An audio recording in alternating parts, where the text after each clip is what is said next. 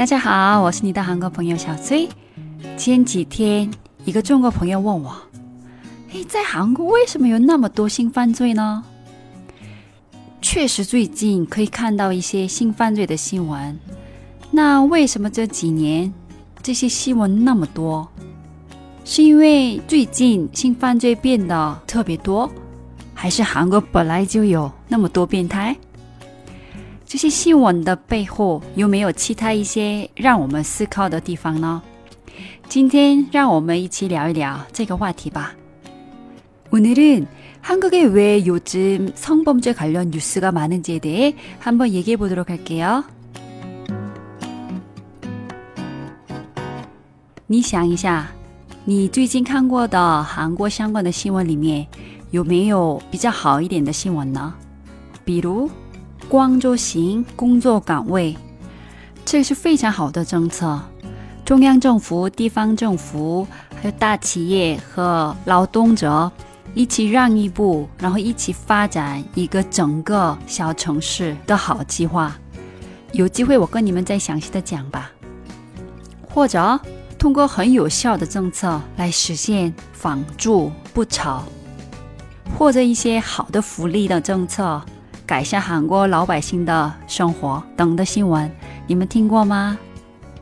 你们听过的大部分的新闻，可能是张子妍相关的新闻，或者是胜利等的明星相关的新闻吧。大部分不管在中国或者在韩国看到的新闻，都是性犯罪、自杀、杀人等很刺激的负面新闻，或者批评政府政策的新闻。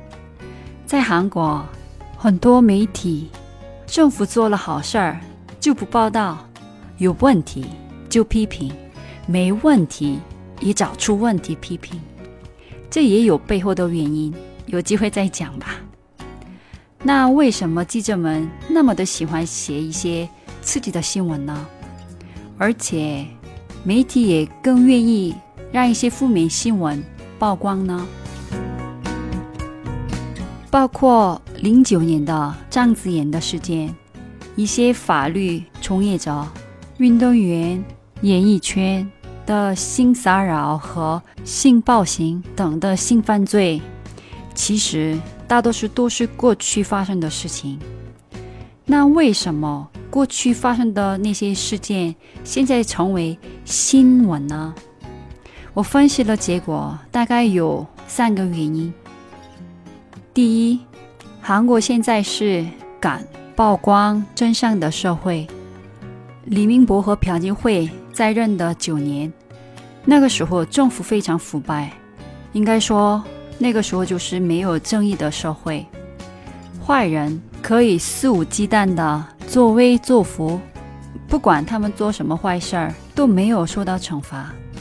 但现在就不一样，文在寅政府，二零一七年。十二月份成立了过去时委员会，开始重新调查过去发生但没有好好解决的一些案件，比如零九年的张子妍事件，一三年的朴槿惠时代法务部高官金学义别墅性暴行事件等。由于政府的决心。还有尊重和保护性受害者的社会环境，勇敢的目击者和受害者站出来开始说话了，所以可以继续调查很早以前出现的问题。而且，二零一八年一月，徐志贤检察官曝光了上司对他的性骚扰，这就是韩版的 Me Too 运动的开始。Me Too 运动就是二零一七年开始的美国反性骚扰运动，然后以前发生的各种各样的政治圈、演艺圈、运动圈性犯罪开始曝光了，一直忍到现在的受害者们终于可以说出来了。第二个原因是为了掩盖更大的新闻。就是分散策略，在韩国坏人也很多，比如一些政治家、法律从业者、朝鲜日报和 Naver 等的大型媒体和知名企业家。这些知名人士或者企业相关的负面新闻曝光前或者后，经常会伴随着很多明星的八卦猛料曝光。难道这真的这是巧合吗？最近本来有两个比较热门的新闻，第一就是张子妍事件，第二是朝鲜日报方家运营的 Korean Hotel 方老板的夫人因为家人虐待而自杀的一六年的事件，通过一个媒体的报道重新开始受到关注。这种情况下，两个事件的主要嫌疑人朝鲜日报的方家，通过朝鲜日报和 TV 朝鲜一直在说郑俊英的 Kakao Talk 就是韩版的微信聊天记录，真的只是偶然吗？而且郑俊英聊天记录要掩盖的是被怀疑跟歌手、经纪公司、毒品。性犯罪，还有跟警察高官有关的 Burning Sun 事件，还有金学义别墅性暴行事件，金学义朴槿惠法务部高官性犯罪事件，在一三年第一次发表调查结果的头一天，就报道了很多明星的违法赌博事件。明星的违法赌博事件是调查了十个月的案件，必要头一天报道这些明星的新闻吗？而且发表调查结果的当天，也有几个明星的八卦新闻，具体的内容我就不讲了。剧中就掩盖了金学义别墅性暴行事件，今年又很有可能也会被郑俊英聊天记录掩盖。以后还会宣布三星老板还有其他朴槿惠、李明博时代的坏人的判刑结果，你们很有可能在这段时间也会不停的听到更多明星八卦或者其他更刺激的新闻。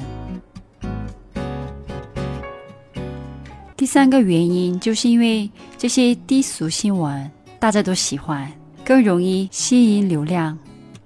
其实全世界都一样，很多人其实对正能量的新闻不太感兴趣，大家都更喜欢看明星或者其他很刺激的新闻。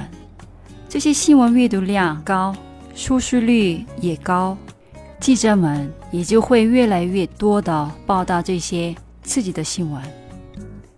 最近新闻的重点也不是胜利和郑俊英和其他女性受害者。重点是这些事件背后隐藏和被掩盖的真相。有的时候，多余的关心反而会给受害者带来更多伤害。那社会上这么多刺激的新闻，会不会也有我们观众和读者的责任呢？我爷爷那个年代。有二奶很正常，那现在呢？以前没有什么的事情，现在变成被报道、被惩罚的事件了。徐志贤检察官收到了相似的性骚扰，不是性暴行，还有工作上的不公平的待遇，那个上司被判处两年有期徒刑。韩国确实也有严重的性犯罪，而且不少。虽然大部分都是过去发生的事件，还是我们觉得不可思议了，非常的愤怒。怎么会在我们国家发生这些事件呢？但性犯罪不只是在韩国发生，全世界都在参与 Me Too 运动。世界上有很多政治圈。演艺圈的性犯罪，受害者敢不敢曝光真相？是否被媒体报道？社会能不能接受包容？当事人是否都受到了惩罚？各个国家还是有差异，而且在全世界，女性的地位一直不如男性。你们知道为什么我们庆祝三八妇女节吗？是为了纪念一九零八年三月八日，美国一万五千多个女性工人在纽约的路特克斯广场，为了争取选举权和工会的自由，举办的大型示威。虽然女性的人权正在快速的提高，但女性还是属于社会弱势群体。出了郑俊英聊天记录事件后，在韩国大部分的媒体疯狂的报道。我以为就像以前一样，很多重要的事件会被掩盖，但我错了。韩国政府有一个非常好的政策，在青瓦台的网站上，三十天内只要某个事件超过二十万人以上情愿。青瓦台就要对这个事件进行正式表态。目前，张子妍请愿人数七天内已经快到六十七万人。韩国老百姓已经没那么容易被忽悠了。张子妍事件本来是这个月底就要结束调查，但文在寅总统昨天下令一定要彻查到底。所以这个事件的调查又延期了两个月。除了张子妍事件以外，文在总统下令说要好好调查金学义别墅性暴行和 Burning Sun 事件。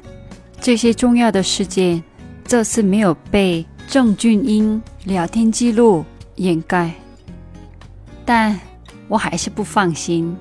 说实话，我没有信心这次会好好的调查。可以解决这个问题，因为李明博和朴槿惠时代的很多有问题的法官、媒体、警察和政治家都还在关键的岗位上，清理垃圾需要时间，但我们不会放弃的。有很多朋友问我，朴槿惠犯了那么大的错误了吗？必要弹劾他吗？